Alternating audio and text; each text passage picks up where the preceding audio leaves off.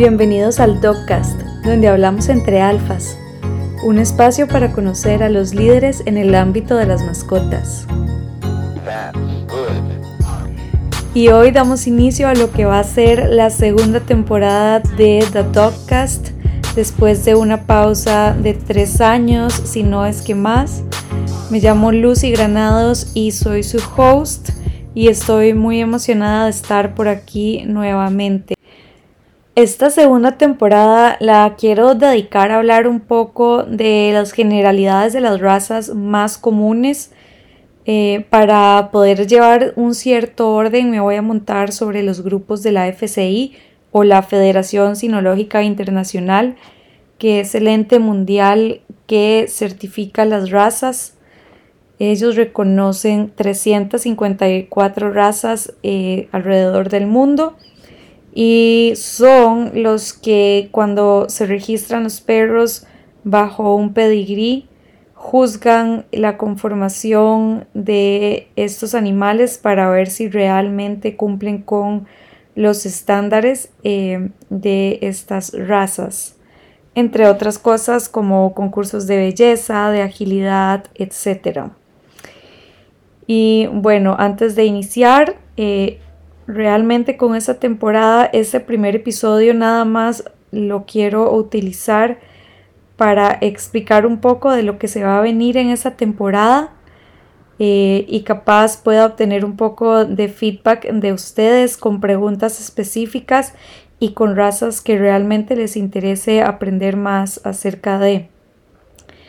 Eh, la idea es ir moviéndonos a través de los 10 grupos de la FCI para llevar un orden y no estar como por todas partes porque si son muchísimas razas.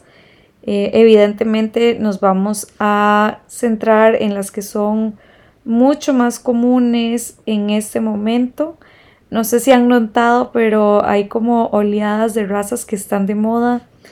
Hace muchísimos años estuvo de moda tener eh, los French Poodle Toy, y pinche miniaturas, luego los cocker, eh, los schnauzer, labradores golden y bueno, más recientemente perritos como los yorkies, los maltés y ya lo último que son como tipo frenchies.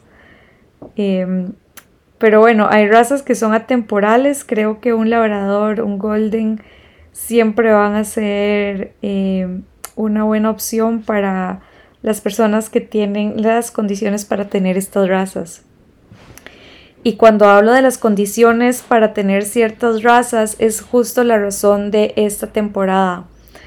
Porque muchas veces nosotros sin saber juzgamos unas razas porque se ven muy bonitas o justo porque están de moda.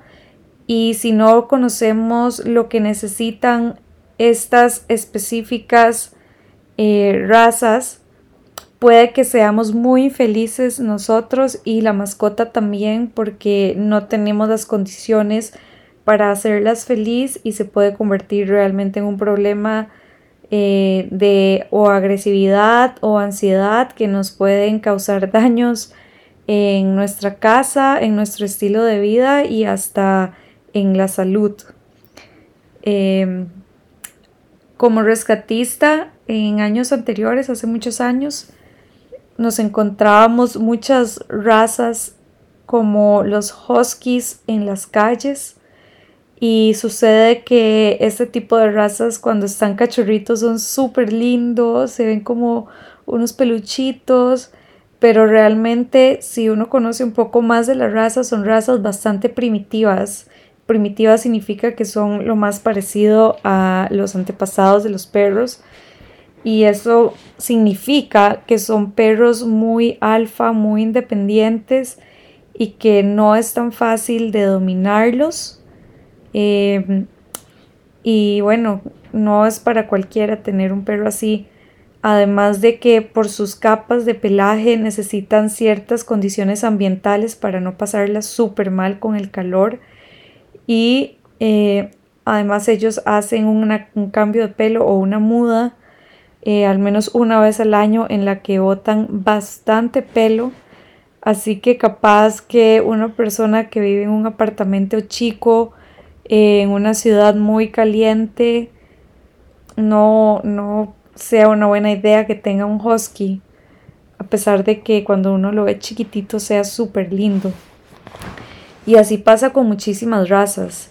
Es muy común también los labradores, eh, especialmente después de la película de Marley, que la gente los quiere tener porque son súper fieles. Y la verdad es que es una raza espectacular, es inteligente, es buenísimo para deportes, para la playa, etc. Pero es un perro que tiene muchísima energía y que al menos sus primeros año o dos años de vida pueden destrozar una casa si no se les da la eh, si no se les da el ejercicio necesario la estimulación la estimulación necesaria y se vuelve un problema también. Em, y a veces personas con niños pequeños realmente no tienen el tiempo para darle a esta raza lo que necesita. Eh, y esos, esas son razas grandes pero hay razas pequeñitas eh, como eh, un beagle que a la gente le encanta, que son unos terremotitos y son la misma experiencia que con un labrador, que tienen muchísima energía y de verdad que pueden destrozar una casa, comerse los zapatos, abrir tubos eh, o plumas en Panamá fácilmente si no tiene la estimulación y el ejercicio necesario diario y el entrenamiento diario para eh, que se desarrolle de la mejor manera posible. Entonces, eh, hay razas que capaz también, eh, como que ahorita que están de moda los Frenchies, son muy lindos, son super cute, pero este tipo de hocicos que tienen son perros que con cambios de temperatura o si uno los agita mucho con ejercicio, pueden hasta morirse porque tienen problemas de respiración. Entonces capaz no es el mejor perro para alguien que quiere un compañerito para salir a correr o para llevarlo a lugares súper calientes, eh, como estarlo llevando a la playa y que se agite mucho es peligroso. Y bueno, ejemplos como estos hay montones. Ya vamos a tener tiempo de cubrir la mayoría de las razas más comunes en este momento. No quiero alargar más este capítulo que era solo como introductorio a lo que va a venir.